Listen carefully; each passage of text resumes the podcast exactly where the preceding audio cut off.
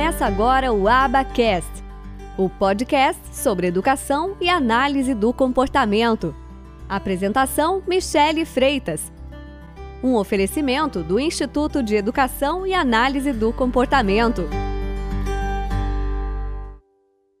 Como aplicar a aba? Como aplicar a essa ciência? Você precisa entender que você pode utilizar dessa ciência, você pode utilizar dos conhecimentos científicos o quanto você quiser. Você pode se apropriar desse conhecimento e você utilizar ele na sua prática. E tá tudo certo, você não precisa pedir bênção para ninguém para utilizar esse conhecimento. Agora, utilize com responsabilidade, utilize com ética, utilize sabendo o que está fazendo.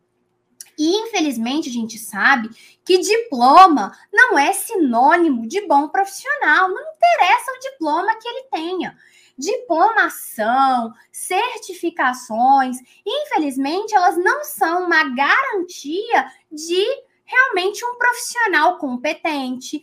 Às vezes a gente até pega um profissional bom, mas às vezes é um profissional antipático.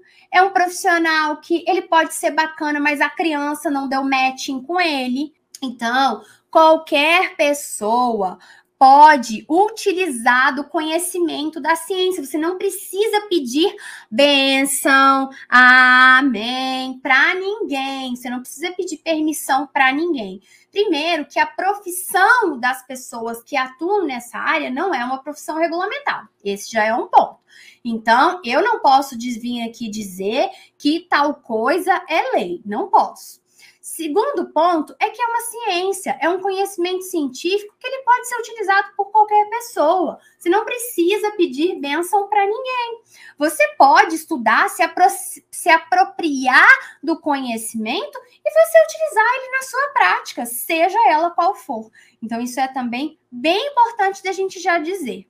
Então, gente, a aba, ela requer uma implementação de princípios do aprendizado de estratégias comportamentais e de modificações do ambiente para melhorar e ensinar novos comportamentos. O intuito é sempre melhorar os comportamentos já, já existentes e ensinar novos comportamentos, comportamentos que sejam o quê? Que sejam importantes para aquele indivíduo, para ele aprender. Na prática, a implementação dos princípios, das estratégias da análise do comportamento, elas devem ser sempre sistemáticas. Por que, que ela deve ser sistemática, ela deve ser organizada?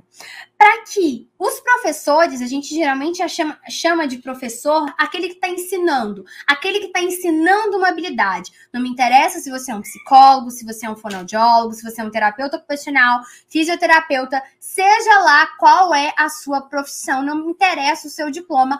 Me perdoem, mas isso é importante ficar bem claro para vocês entenderem que quando você está ensinando uma habilidade, é comum nessa área da análise do comportamento, nos livros, nos artigos científicos, de você, você a gente chama de professor, aquele que está ensinando, tá? Então, professor aqui é aquele que está ensinando.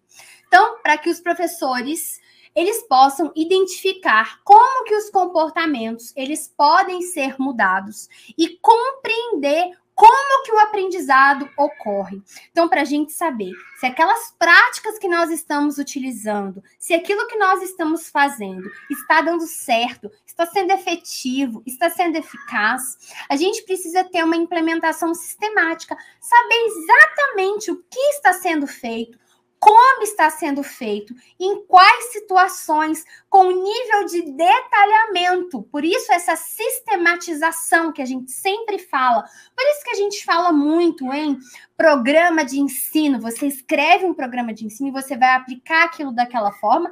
Claro que você também não precisa ser enrijecido, você não precisa também levar aquilo ao pé da letra demais, ter um, um, um exagero, mas você precisa de uma sistematização, de uma organização. Então, o objetivo final da aba é você estabelecer e você expandir comportamentos socialmente relevantes